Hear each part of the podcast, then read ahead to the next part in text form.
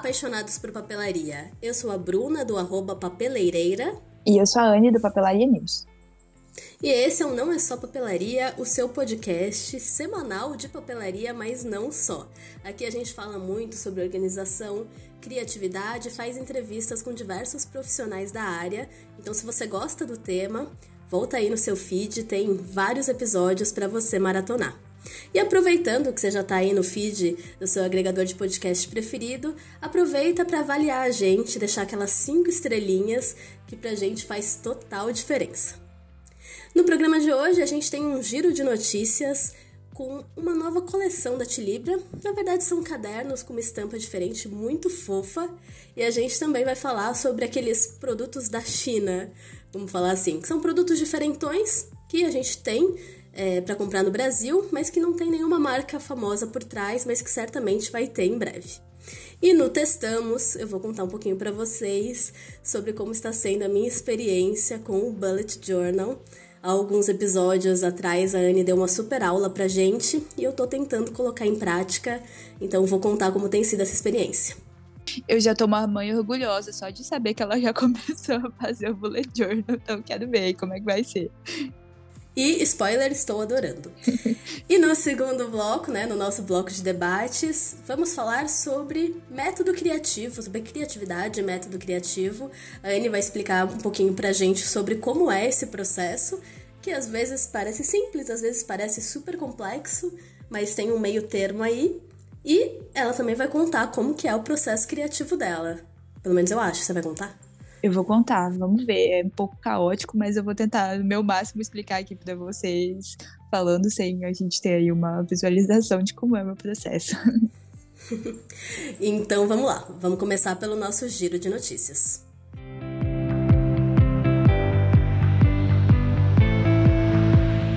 Nossa primeira notícia de hoje é sobre a Tilibra. A Tilibra está lançando uma coleção muito fofa de cadernos a Tilibra tem novas coleções de cadernos a todo momento, né? Mas essa me chamou tanta atenção porque é uma gracinha, assim. Chama Love Land. E aí ela mistura estampas de bichinhos com flores, muitas folhas e cores fortes. É, são vários bichinhos, assim, tipo um, um ursinho, uma rena, uma raposa, são mais realistas, não, não é tão assim infantilizado. E, e aí fica muito bonitinho ali no meio da floresta, as composições que eles fizeram ficaram lindas, né? Porque é, não é de hoje que a Tilibra faz produto fofo, né? Desde a nossa infância a gente fica babando por esses cadernos. Aí eles são aqueles classicões, A4, capa dura, encadernação em espiral, tem uma folha de adesivos que se eu tiver um caderno desses, eu jamais vou usar. E aí eu fiquei pensando, eu fiquei tão encantada e me perguntando, eu não uso esse tipo de caderno desde, sei lá, o ginásio. Nossa, falar ginásio é uma coisa muito velha, né? Peraí. De, desde. como chama isso? Ensino fundamental. Ensino médio. É, não, ensino médio eu usava fichário. No ensino fundamental que eu usava caderno desse tipo. Mas ainda. Na faculdade você usava o quê? Fichário. Ah, eu usava caderno, é verdade. Boa, na faculdade eu usei caderno também. E. Ah, isso já quebrou minha linha de raciocínio. É que faz muitos anos que eu não uso esse tipo. faz muitos anos que eu não uso esse tipo de caderno, mas ainda assim, toda vez que eu vejo, eu acho lindo e fico, nossa, que maravilhoso! Eu não sei, o que será que encanta tanto a gente nessas coleções assim? Eu também sou suspeita, né? Porque eu amo caderno, mas também não é um tipo de caderno que eu uso mais desde a faculdade. Então, é, não sei, acho que as capas transmitem alguma coisa meio nostálgica pra gente, sabe? Eu acho que principalmente essa nostalgia de, ah, eu usava isso no colégio, então a gente fica querendo. E essa capa em específico, eu achei ela mais. É, eu não sei se eu usaria ela quando adolescente, porque, enfim, eu estava em outra vibe, mas na faculdade eu usaria super. Então, é uma capa mais adulta, assim, na minha opinião, ali com as cores fortes, com um tema ali de, de floresta, tá? Uma vibe é, muito muito legal que o pessoal tá usando agora. E eu, eu gostei, assim. Mas realmente é um produto que eu não, não uso mais. Eu fico só namorando. Pensei, ah, será que eu preciso de um caderno desse? Não, não preciso, que eu não vou usar, mas eu acho fofo. É, eu acho muito curioso esse encantamento que a papelaria traz, assim, visual e que mexe com a gente de um jeito diferente, né? Mesmo não sendo um produto útil, A gente acha lindo. É, e talvez eu nem, nem queira ter, mas só de saber que existe, sabe, me deixa satisfeita. Aham. Uhum. É, sim. E a gente tá vendo muito isso agora também com quando bombou lá a Castorino, com aqueles cadernos antigos. Tipo, são produtos que a gente não vai usar mais, mas é um monte de gente louca atrás comprando porque é nostálgico, dá aquele quentinho no coração. Então, acho que tem essa pegada também. E aqui a gente sempre fala, né, de novidades de grandes marcas, mas é, dessa vez a gente quer destacar alguns produtos que a gente vai colocar ali, entre aspas, sem marcas, que são produtos que estão chegando ao Brasil, né? Que a gente chama ali de produtos da China. É, a gente acha legal trazer esses destaques é, de produtos, porque muitas vezes eles são ali uma tendência do que vai chegar aqui pra gente é, no Brasil, como foi, por exemplo, o marca-texto em glitter. Então a gente separou uma listinha de alguns aqui que é, eu encontrei a Bruna encontrou, que a gente achou diferentão e quem sabe aí um vem aí das marcas brasileiras. Não, total. Eu é, citou bem o marca-texto em glitter. Eu me lembro, assim, claramente. Eu, eu recebi de uma, uma loja que trabalha com esses produtos importados. Eu usei e falei, caramba, marca-texto com glitter, né? Que, que loucura. E, e aí, sei lá, passou seis meses, todas as grandes marcas tinham. Molin, BRW, Leonora, enfim, todo mundo trouxe marca-texto com glitter pro Brasil. E, e, eu acho que é isso, assim, a gente fica observando o que tá vindo primeiro diretamente como importação, para depois saber que as marcas também vão trazer pro, pro seu portfólio, pro seu catálogo. É, acho que aconteceu isso também com carimbo roller, os marca-textos quadrados. Caneta é, duas pontas, né? É, lápis infinito também, acho que bastante desses produtos a gente já tinha visto anteriormente e agora tem aqui demais. Isso. E umas coisas que eu vi, assim, que me chamaram bastante atenção foi um caderninho de desenho. Ele é bem pequenininho, bem pocket, assim, tamanho A6, talvez. É que ele é compridinho, então acho que nem tá para colocar assim é, em relação a esse tamanho. E aí ele vem com 12 desenhos para colorir. E o diferencial é que cada folha, além do desenho, vem com uma mini aquarela do lado. Uma mini paletinha, assim, com seis cores. Bem pouquinho, pouquinho pigmento em cada, em cada folha, o suficiente só para você colorir o próprio desenho. E vem também com o pincelzinho embaixo, assim, do, do jeito que veio o caderninho, a capinha de papelão, então tem um lugar para encaixar esse pincel. E aí já é o kit completo, né? Que você tem o desenho, a aquarela e o pincel. E depois você consegue destacar e usar como marcador de página. É uma folha mais grossinha, assim. Dá pra usar como marcador de livro. Achei bem interessante. Nunca tinha nem pensado na possibilidade de conseguir colocar um pouquinho só de aquarela ali numa folha de papel. Eu achei bem legal. Eu já tinha visto uma aquarela que ela vinha nessa folhinha. E, mas da gringa, né? Então não vou nem lembrar de onde eu achei. Mas também vi lá uma, um livro de colorir que você precisa só de água.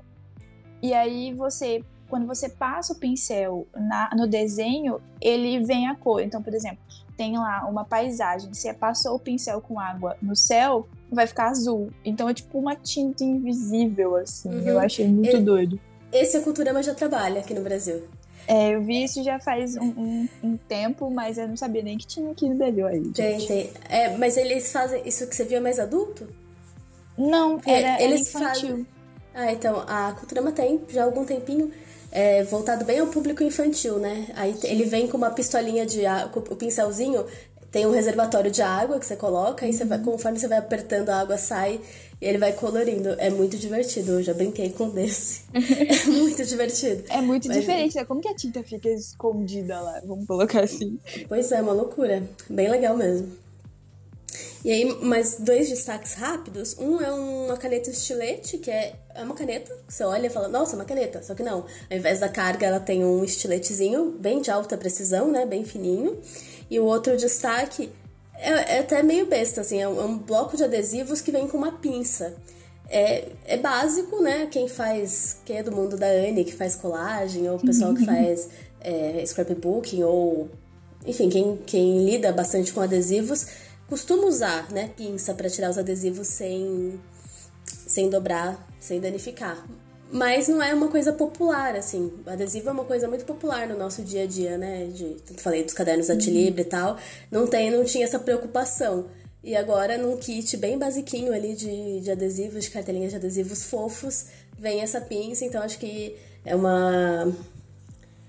Ah, uma junção ali de mundos, né? E a popularização do, da utilização da pinça para tirar adesivos da cartela. E aí você entrou no submundo da colagem, né? Que é a minha especialidade. Então, assim, talvez seja um pouco longa, me alongando um pouco nisso, mas a caneta estilete eu tenho e é bem prática, assim, porque, por exemplo, eu tenho um bloco de adesivos que eles não vêm cortados. E são adesivinhos minúsculos, então você pega a caneta estilete, vem, volta assim, pega a sua pinçazinha e tira daquele, daquele bloco. Então é uma coisa bem legal. É, a gente viu aí Molim, por exemplo, investindo muito em estiletes fofos. E aí, quem sabe, seja né, um avanço. E uma coisa também que eu já tenho há algum tempo, eu vi mesmo na DICE, eu tenho na China, que são aquelas tesouras dobráveis, né? Que eu não vi as marcas brasileiras trazendo isso. Não sei se é algo vendável, mas eu acho legal também, né? A gente que é um estojo compacto, ter aquela tesoura que fecha é muito, é muito legal. E você falou aí do, do da pinça, né? Eu olhei um kitzinho próprio para poder quem faz essas coisas. Então ele vem esse estilete de precisão, vem uma pinça, uma cola caneta, que ela, é uma canetinha que sai cola, é, e também é como se fosse uma espátulazinha, né? Porque depois você cola, você vem com a espátula e alisa ali o, o adesivo. Então vocês podem ver, é um submundo completamente diferente da, da colagem. E além disso, também uma coisa que está muito em alta é, agora da, das meninas da colagem e pode ser que chegue no Brasil, né? A gente é acostumado com as wash tapes de papel de arroz. E agora a gente tem a pet tape, que é uma, uma wash Meu tape... Deus, é feito de animais. Hã? Tô brincando. Meu Deus, é feito... Meu Deus, é feito de animais. Ai, Bruno. mas a pet tape é feita de plástico, tá, gente? Não é tão sustentável assim. Mas ela é tipo um rolinho de adesivo, adesivo não, plástico transparente que tem os adesivinhos. E aí ele não tem cola, o que você vai tirar a proteção de trás e vai sair a, o desenho, né? Mas assim, você tem que cortar cada adesivinho tipo, que tá ali naquele desenho. Não vem recortado, vem não, uma coisa não vem só. Recortado. É, ele vem tipo. E aí a gente entra em outros termos técnicos, né? Que a gente chama de loop porque às vezes as marcas vendem um loop, porque a wash tape você vai tendo os desenhos ali e vai chegar um momento que ele vai se repetir. Então uhum. a gente, né, vem, eh, as marcas vendem um loop, que é todos os desenhos sem se repetir. Aí você vem recortando aquele que você vai usar, e aí você tira a proteçãozinha e no final ela acaba virando adesivo. Que legal! Mas, Nossa, é, deve bem legal, tipo, tá usando muito agora. e se as, as empresas grandes estão fazendo wash tape agora, por que não pet tape né, no futuro? Eu acho que deve ser um pouco mais complexo, não sei. E a última coisa que eu queria trazer para vocês, não, mais duas coisas, né? Elas estão rela relacionadas. É, uma que são o corretivo e cola em fita no mesmo. Esse eu nunca vi, achei interessante. É no, no mesmo corpinho, tem um, de um lado fita e de um lado co fita corretiva? Isso, eu buguei na hora de falar, mas é isso mesmo. De um lado corretivo e do outro lado cola em fita. E assim, pelo que Prático. achei muito, muito legal. E a, todas as marcas brasileiras praticamente postaram na cola em fita, né? E todas tiveram uma saída muito boa, o pessoal tá amando. Conversei com a Pentel, eles falaram assim, a gente trouxe, e aí acabou tudo de uma vez, não deu pra quem quis. Eu falei assim, tá vendo? O povo da colagem tá aí firme e forte. E, e o outro, lembrei de você, amiga, você viu aquela cola que, de fazer post-it? Eu, eu não vi, mas em tese toda cola em fita faria post-its, não? É, não, porque a cola em fita, ela cola de verdade. Tipo, ah, ela entendi, cola verdade. E fica. Essa é uma cola que ela, se você passa ela e cola logo depois que você passa, ela é uma cola normal, mas se você passa ela e espera um tempo, ela vira tipo cola de escola, sabe? Então. deve ser muito bom. Nossa, deve, deve funcionar muito bem. É, eu acho que é. Não sei se é igual a uma cola de post-it, né? Porque a cola de post-it é excelente. Mas é para você poder fazer aí com um bloquinho bonitinho que você tem. E se quiser colocar e tirar. Não, legal. É, é, diferente, é diferentão mesmo. Legal. É que assim, a, a nossa, a minha crítica sempre a blocos adesivos que não são da marca Post-it é, é justamente a cola, né? Porque não fixa. Então, se você for usar no caderno, assim, é bom, né? Tão bom quanto. Agora, se você quiser colar em outra superfície, tipo o que eu faço aqui de colar no, na madeira e tal, não, não fica de jeito nenhum. Então, é, é essa minha crítica. E assim, quando ela não, não sai rasgando, né? Eu tinha um negócio que, tipo assim, você rasgava a folha na hora de tirar de tão. Não sei se é forte a cola, mas era forte de um jeito ruim, entendeu? Porque aí você estragava Sim. todo o seu, seu bloco por causa é, disso. O, o negócio é justamente, da post-it é justamente esse. Nossa, falando de post-it de novo, olha só, consegui, eu consigo enfiar em todos os assuntos. É, é esse, que é, é o balanço certo da cola. Eles conseguiram chegar numa fórmula perfeita que, que as outras marcas, sei lá, tá, a gente já tá 50 anos no mercado, nunca chegaram perto. Ou é muito forte ou é muito fraco. Então, Sim. essa é a, é a mágica que faz o diferencial da, da marca. Além do nome, claro, né?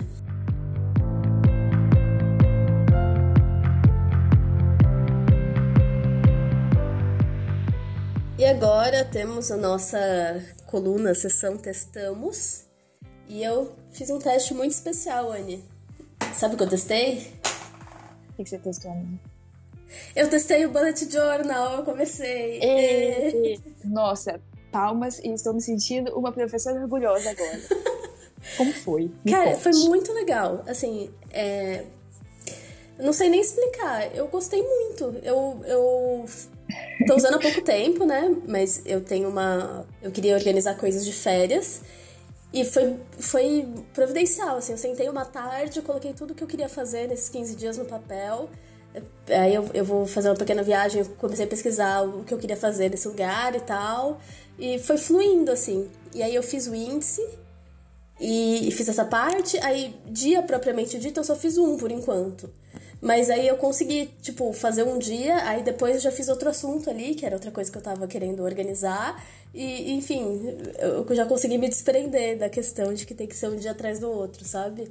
Achei legal. E fui, fui anotando no índice. Que legal. Aí surgiram umas dúvidas. É, eu fiz. Eu, eu, eu não sei se eu fiz certo, porque, tipo, eu fiz o índice e pulei uma página.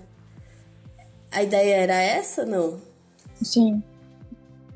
Sim, é, eu acabei não falando disso, mas assim, deixa duas, três páginas pelo menos assim pro índice. Depende de quanta coisa você vai colocar, né? Isso você vai pensando, à medida que você for fazendo, você vai vendo quanto que você vai gastar. Mas de uma, duas páginas pro índice no começo tá de boa. Eu também não consegui, não usei ainda os bullets, porque você tinha falado para entrar lá no site para dar uma olhada nos artigos antes de começar, eu fiz isso.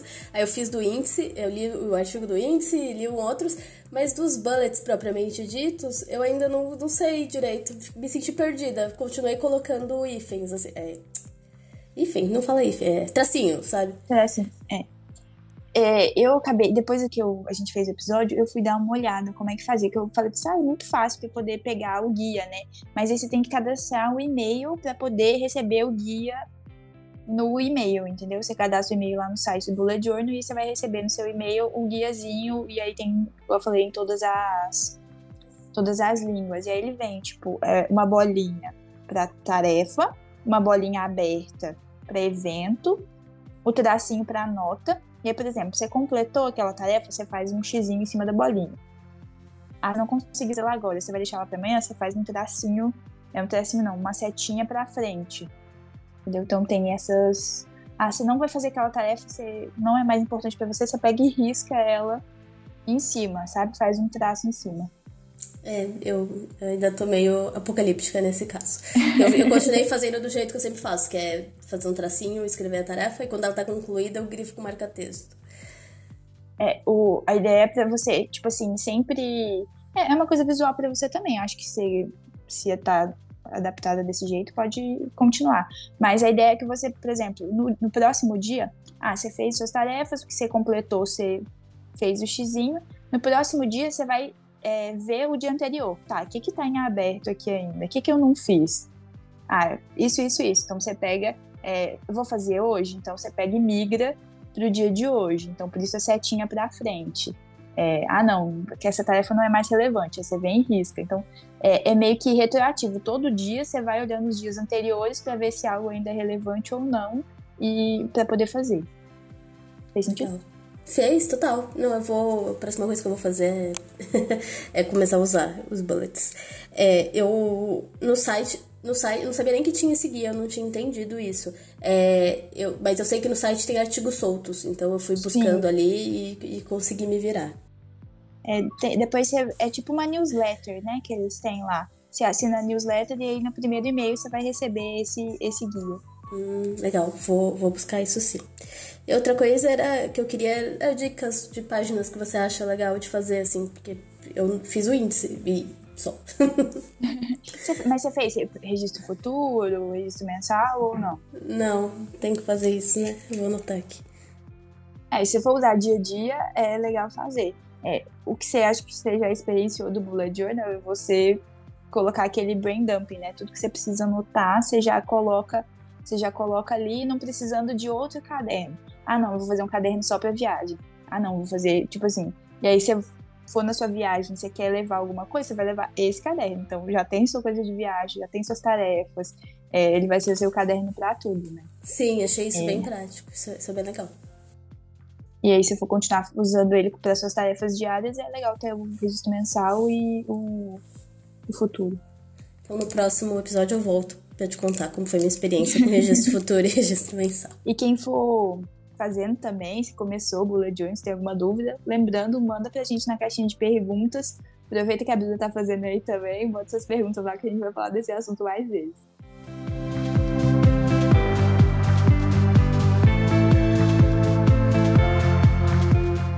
começando agora o segundo bloco do Não é Só Papelaria, vamos falar um pouquinho, não, vamos falar um monte sobre criatividade e método criativo.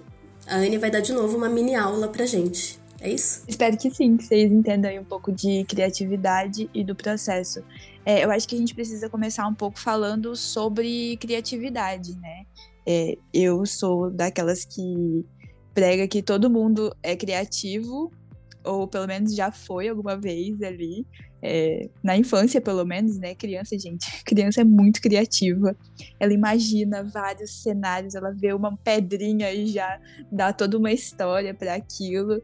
Então, se talvez você não é criativo hoje, quando você era criança, provavelmente você era muito criativo e só não continuou desenvolvendo aí essa habilidade.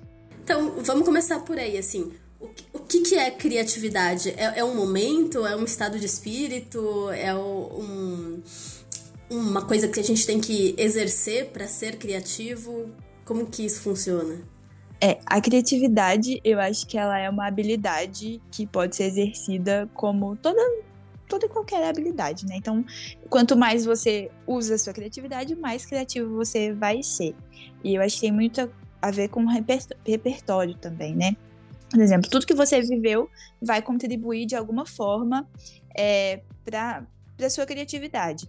Então, por exemplo, é, você já foi em lugares que eu nunca fui, eu já fui em lugares que você nunca foi, você já leu livros que eu nunca li, você já viu séries que eu nunca vi. Então, tudo isso vai criando um repertório para a sua criatividade. Criatividade nada mais é do que você ter uma ideia e executar aquilo.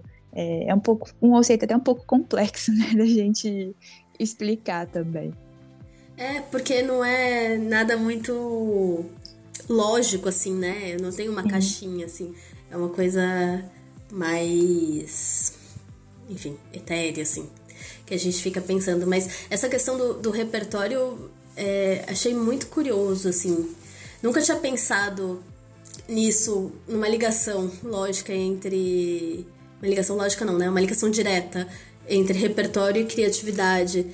Assim, eu sei que as coisas que a gente cria e que a gente desenvolve para o mundo, assim, tem muito a ver desse background, de tudo que a gente já viveu. Mas a relação com a cri criatividade mesmo eu nunca tinha pensado, achei muito interessante.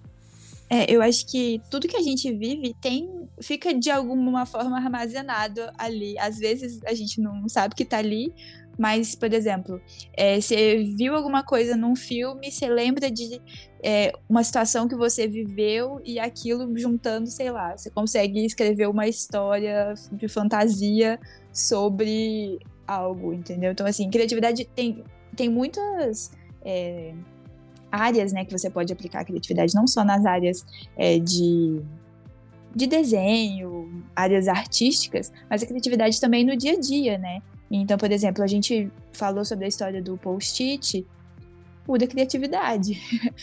ele, o, ele usou aquele. É, o Spencer teve. O, achou o invento, né? né nossa, volta.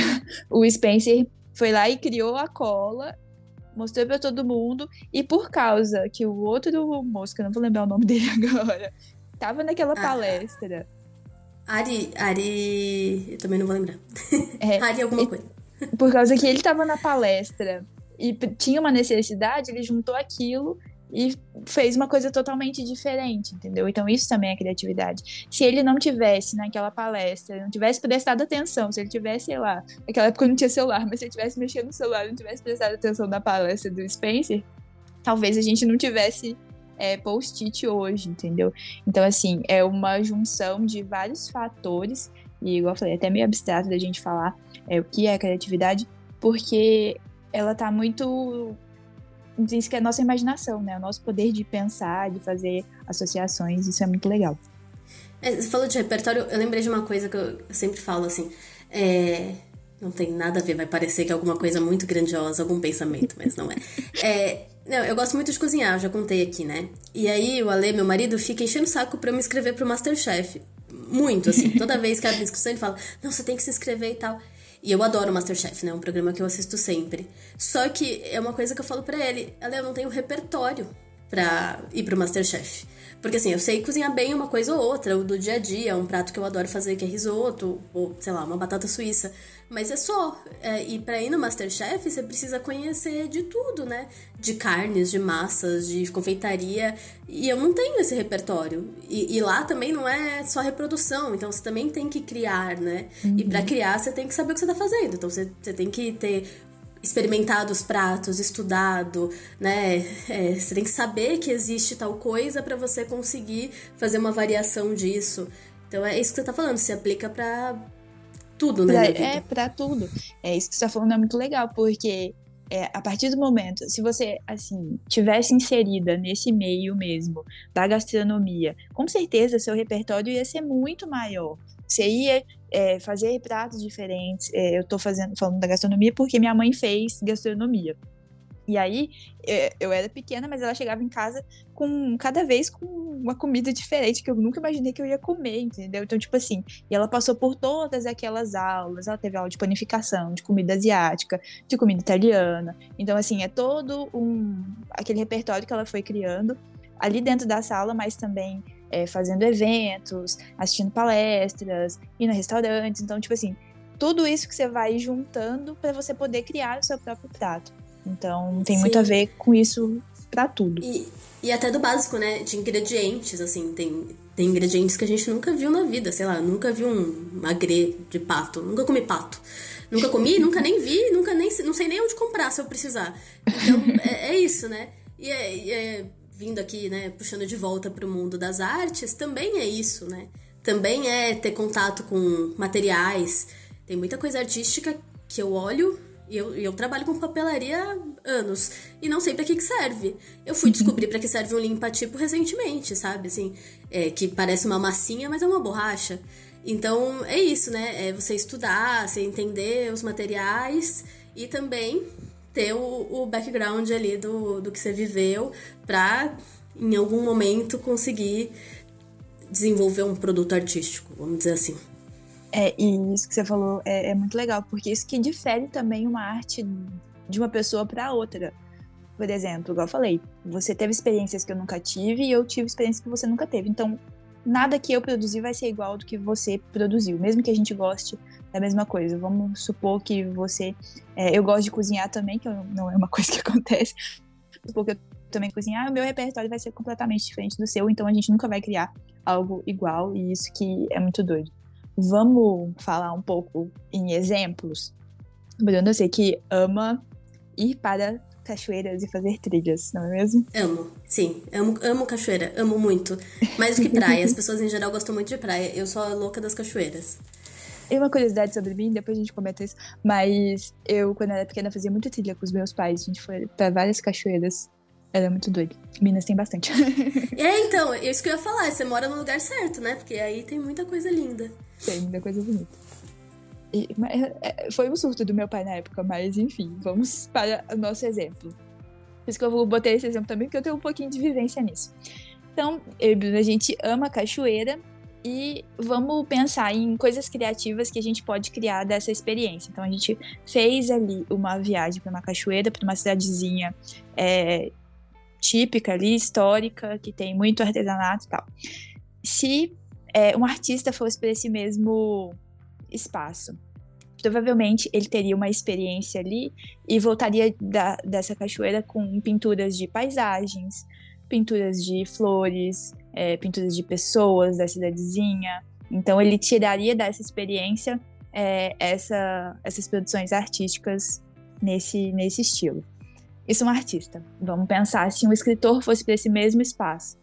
Ele provavelmente ia escutar ali na praça duas pessoas conversando, ia ter uma, uma história de, de uma cidade pequena, ou sei lá, foi na cachoeira e viu algo mágico e faria uma história de fada, de monstros. Então o escritor poderia ter essa, é, essa tirar isso dessa experiência. Por exemplo, eu que amo colagem, vou para essa cachoeira e saio recolhendo todas as coisas da viagem. Então eu pego o guardanapinho, uma florzinha que eu encontrei no meio do caminho e vou juntando tudo isso para poder fazer uma colagem e usar minha criatividade para poder fazer isso. Vamos, sei lá, uma estilista. Ela vai para esse lugar e tem um artesanato muito legal que eles usam tecidos ou, sei lá, faz algo com tear e essa estilista volta para casa dela e faz uma coleção inspirada nessa cidadezinha. E eu posso ficar falando isso eternamente. É isso mesmo. E eu lembro de uma coisa. É, eu, nessa viagem, na, na, última viagem que eu fiz, eu fui pra uma cachoeira e tinha aquelas folhas. Ai, chama alguma, folha, alguma coisa de Adão, sabe? Costela de Adão. Isso, costela de Adão. E, e, eu vi na natureza. Eu nunca tinha visto essa, essa planta na natureza. E aí eu pensei nisso. Eu falei, nossa, olha, tanto de, de estampa que eu já vi com essa, essa planta. E eu nunca tinha visto ela na natureza. Então, certamente alguém algum dia foi em algum lugar que tinha, né? Achou linda e falou: Nossa, olha, vou trazer pro mundo, sei lá, da decoração. Do... Até, até de, de roupa mesmo, né? Tem muita, uhum. muita estampa assim. E aí eu, eu achei engraçado. Acho que é um, bom é, exemplo. A gente pode continuar aqui infinitamente, porque assim, cada pessoa com a sua habilidade e a sua visão pode criar algo diferente do mesmo lugar. Isso eu tô falando só de lugar. Imagina se ela, igual eu falei, lê um livro que outra pessoa não leu, ela pode tirar uma ideia completamente diferente. Por exemplo, vamos imaginar alguém que faça vela. Ela vai nessa cidadezinha é, e quer fazer uma vela com cheiro de cachoeira. Fez cheiro de cachoeira, fez é, cheiro de café da manhã de pousada, que é coisas bem específicas. E aí outra pessoa que também faz vela foi nesse mesmo lugar e lembrou que quando ela era criança, é, ela ia numa fazenda do vô dela é, que tinha uma cachoeira. Então ela pode, sei lá, criar uma coleção é, minha infância. E aí, em vez de ela fazer o cheiro de cachoeira, ela faz o cheiro de, de mato, o cheiro de flores silvestres, cheiro de bolo da avó. Então, assim, na mesma experiência, é, as pessoas podem tirar é, coisas diferentes. Isso que é muito legal da criatividade. E vou dar outro exemplo que acontece muito nos artistas também, que é o Drawing Your Style. Você já viu isso? Não. Que o artista faz uma, uma obra e ele fala para outros artistas: olha, desenhe isso no seu estilo.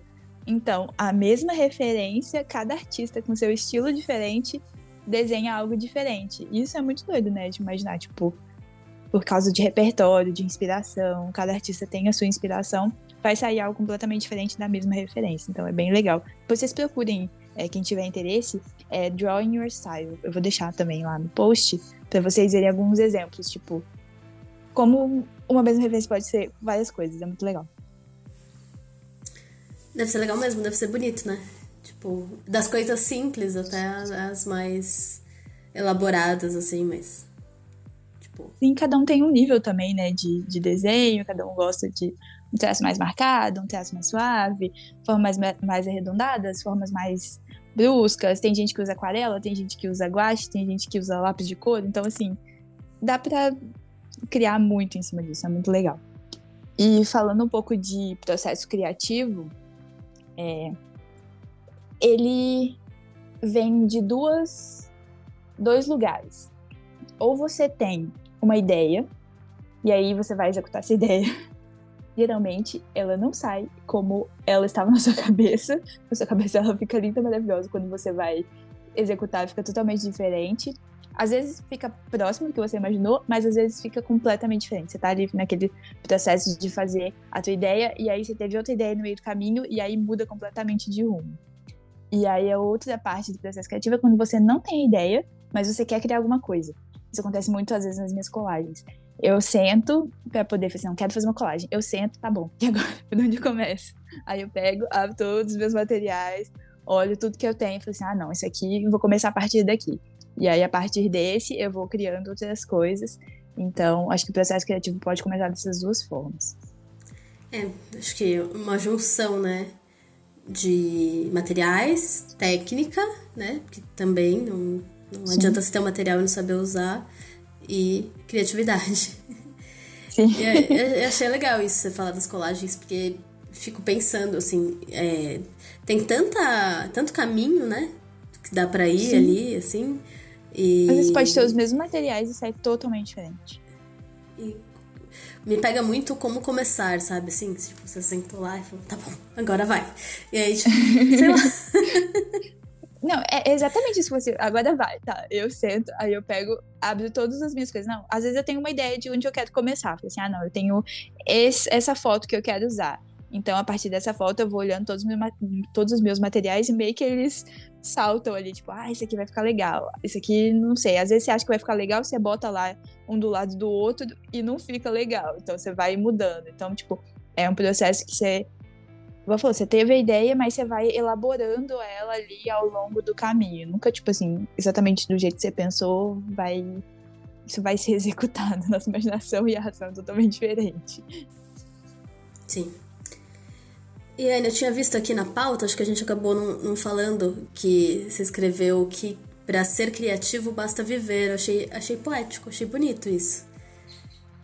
Ah, então, mas é, é isso, né? A gente tem que aproveitar as oportunidades que a vida dá pra gente, que às vezes a gente fica tão bitolado, nossa, preciso criar alguma coisa, muito bloqueio criativo, e aí às vezes você só sair de casa, sair para fazer alguma coisa, tomar um café em um lugar diferente, já abre a tua cabeça para poder fazer outras coisas. Acho que a gente não pode perder as oportunidades que a vida dá pra gente, que às vezes daquilo pode sair uma uma ideia muito legal, entendeu? A gente não consegue prever isso.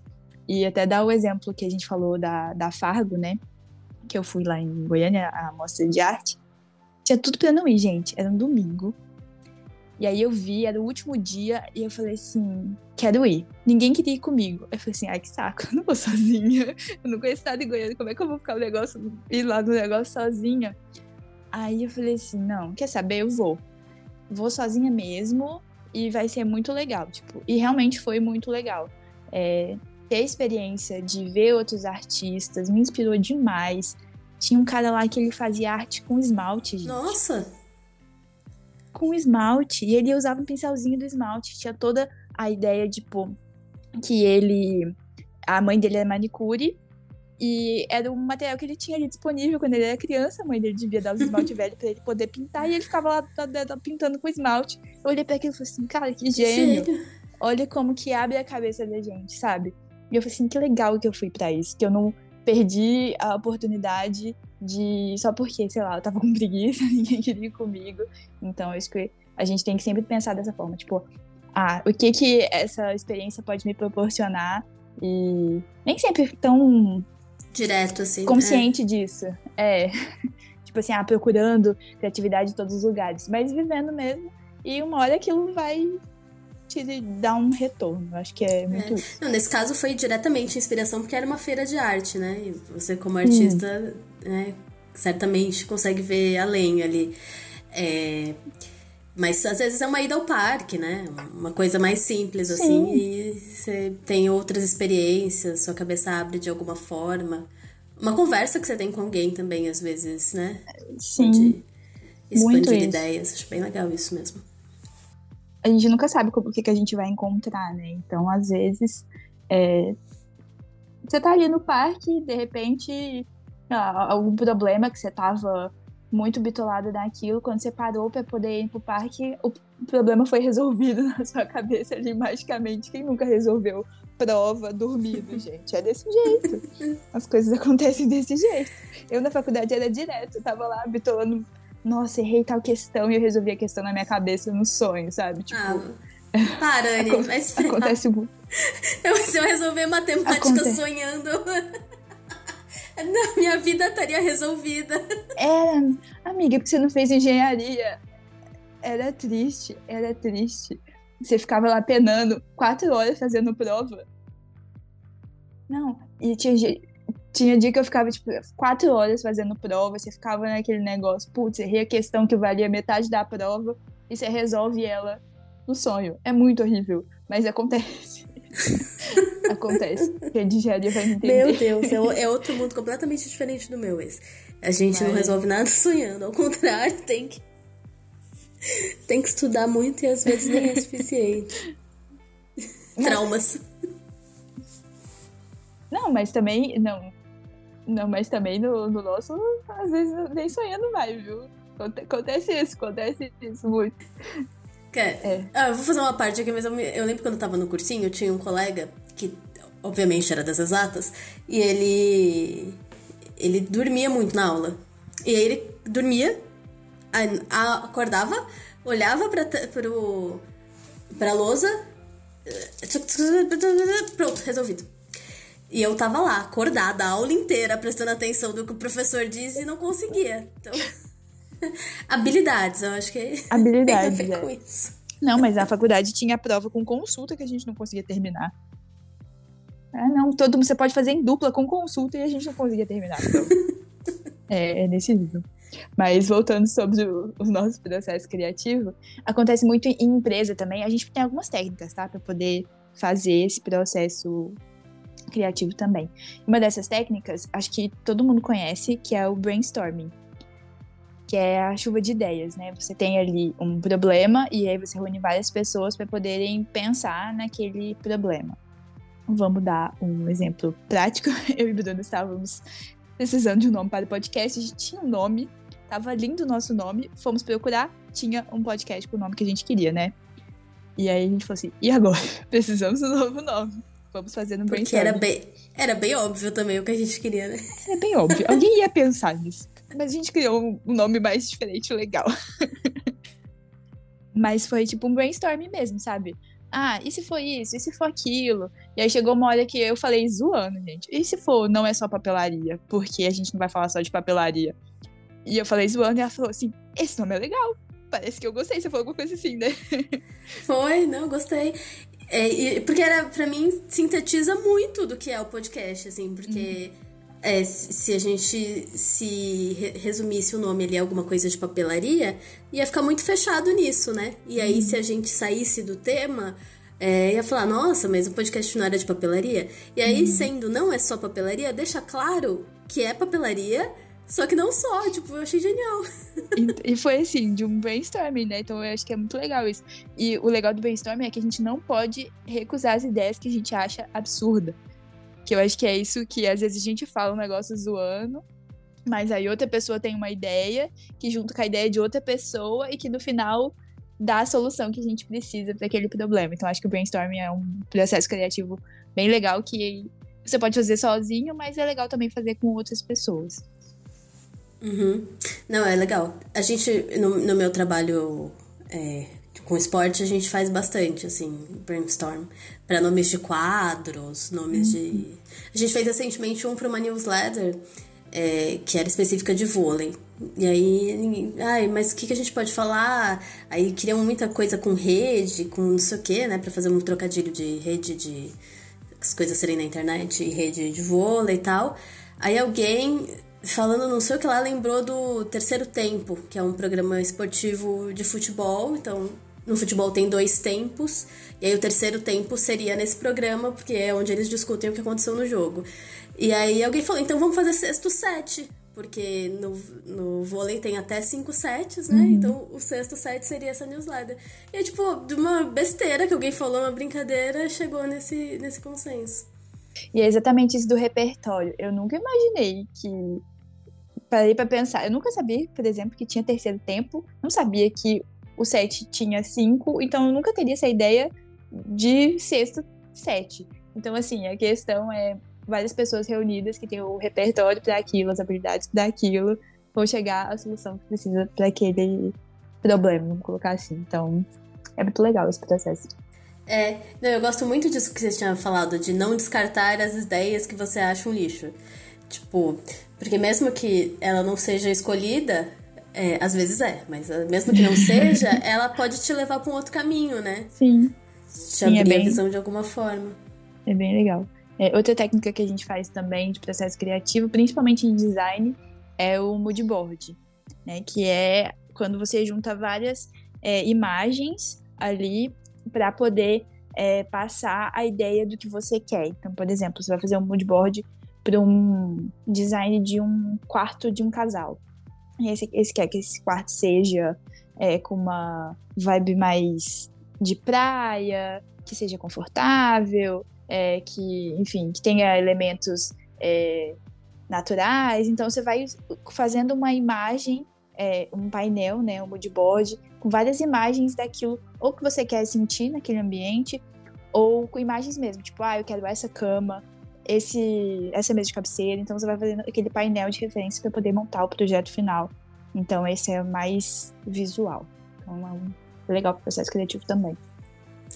Legal. É, lembrei que o pessoal acha que jornalismo é uma coisa criativa, né? Porque, porque você gosta de escrever, é, nossa, uau, né? Tipo, você vai fazer a reportagem, mas vai, li, vai ali. Você é muito criativo, porque você, vai, você é jornalista.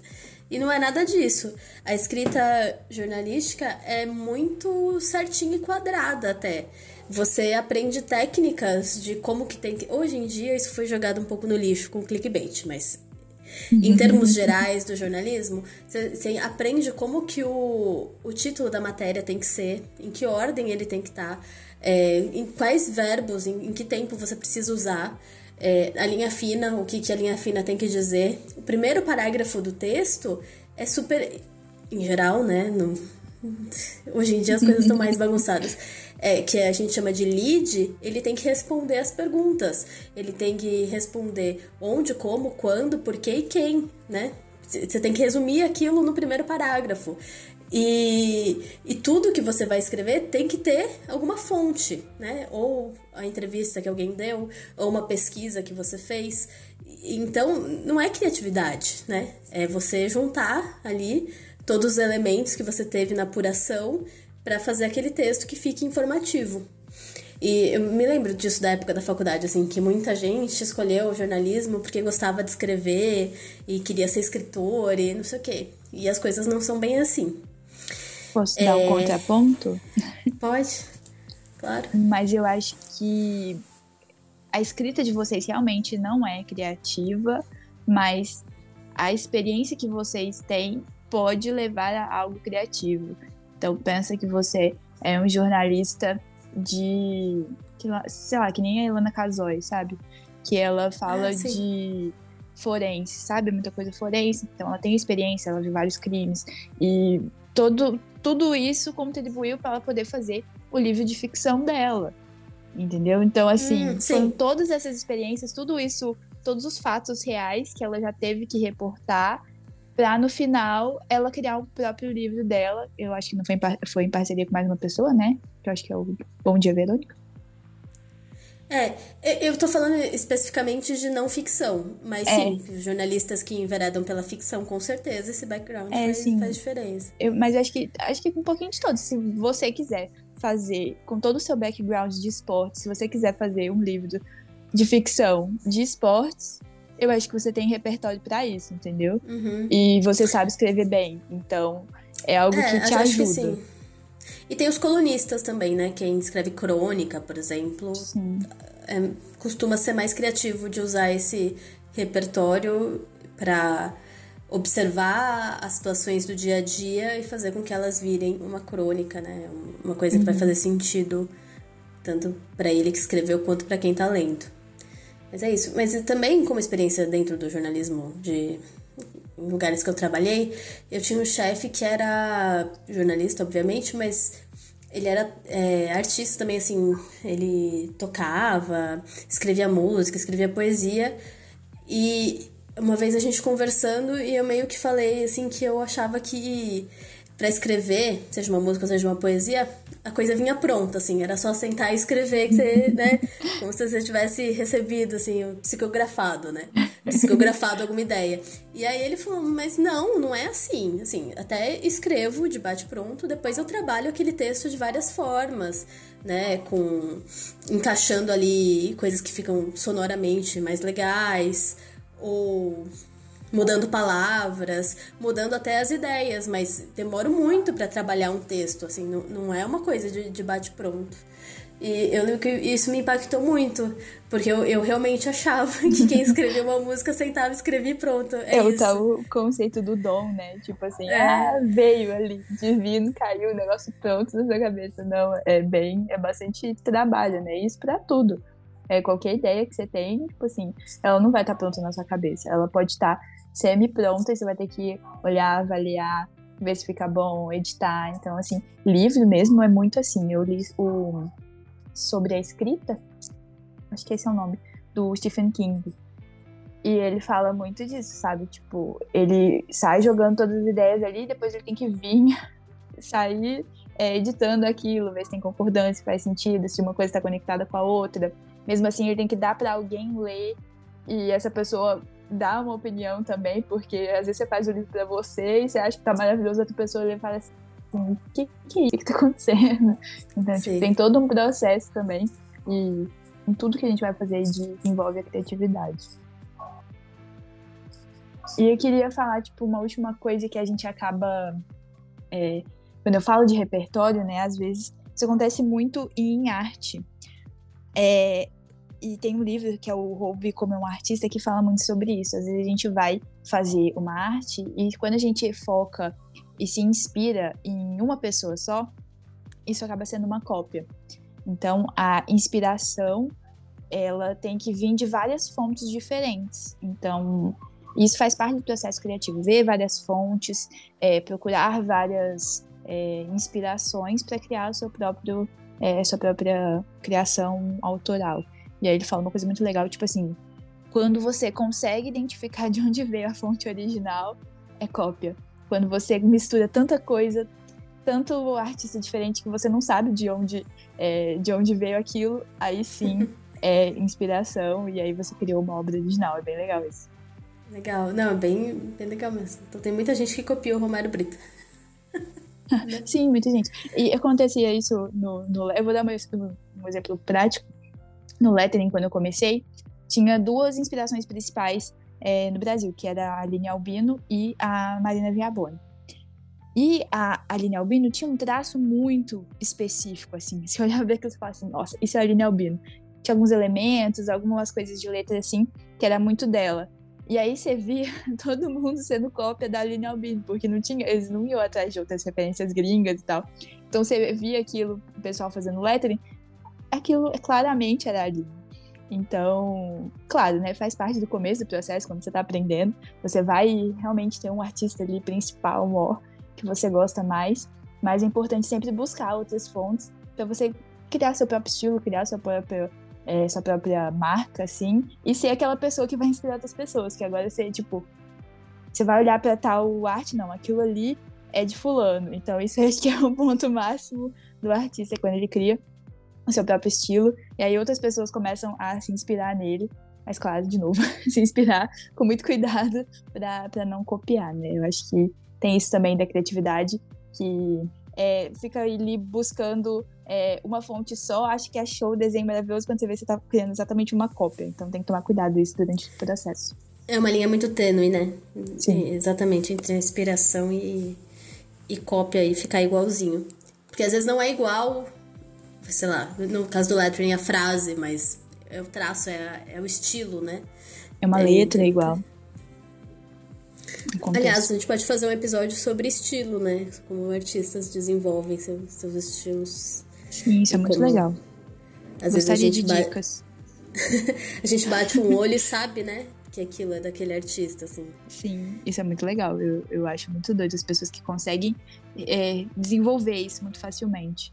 Não sei se é facilmente, né? Mas que conseguem desenvolver isso em algum momento.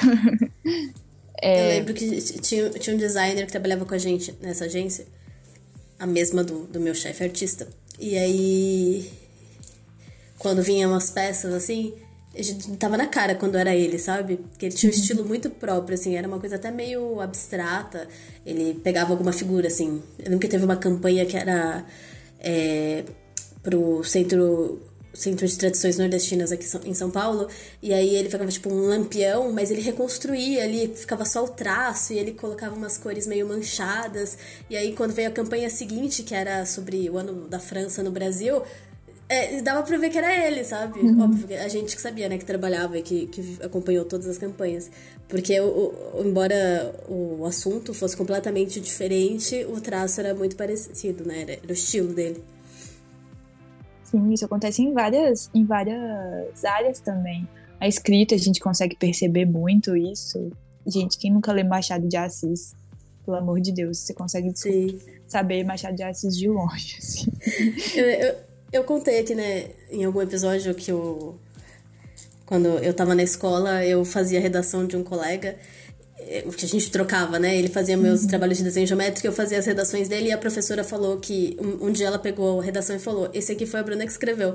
E parte de mim ficou muito feliz porque parecia, aparentemente eu tinha um estilo próprio já ali no Exato. Sei lá, no primeiro colegial.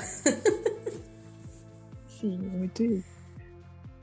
É, queria finalizar dando indicações de leitura para vocês que gostam sobre de falar sobre criatividade, saber mais sobre o processo criativo, que é o Despertar Criativo, da Fernanda e da Amanda Longoni, ou Vulgo Femingos, que eu sempre falo aqui pra vocês, é uma artista que eu gosto demais, que é super criativa, e ela fez esse livro justamente para poder falar sobre criatividade e sobre o processo criativo, e foi uma das inspirações também para essa pauta, então fica aí a indicação. E Roube como Artista, do Austin Kleon, que também é um livro maravilhoso, fala sobre essa questão de se inspirar, de processo também. Ele tem mais outros dois livros, que é o Mostre Seu Trabalho e o Seguir em Frente. O único que eu não li é o Seguir em Frente, mas Mostre Seu Trabalho também é ótimo, para falar como divulgar o seu trabalho aí artístico para as pessoas também.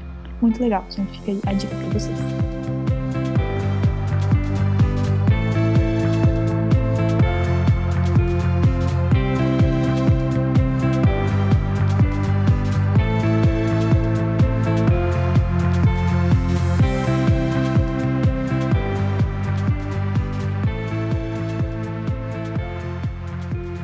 Vamos para nossa sessão de recadinhos. A minha querida mãe, como sempre, muito presente. E dessa vez ela deixou um recado pra Bruna, gente. Ela escreveu assim: Adorei as histórias das marcas. Volto no tempo da escola. A caneta de quatro cores em uma. Era um luxo. Nossa, imagina. Né? Grata por me responder sempre, Bruna, e quero conhecer você pessoalmente. Sim. Bruna já está convidada para um risoto. Olha, que chiquérrimo, eu amei isso. Não, vamos marcar em, muito em breve.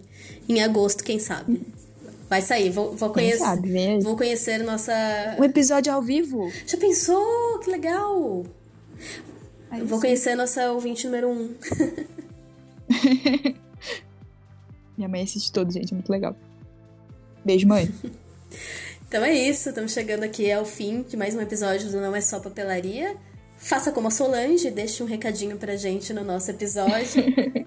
Lá no Spotify mesmo, quando você clica para ouvir o episódio, né, na, na página do episódio, digamos assim, embaixo tem uma caixinha de perguntas.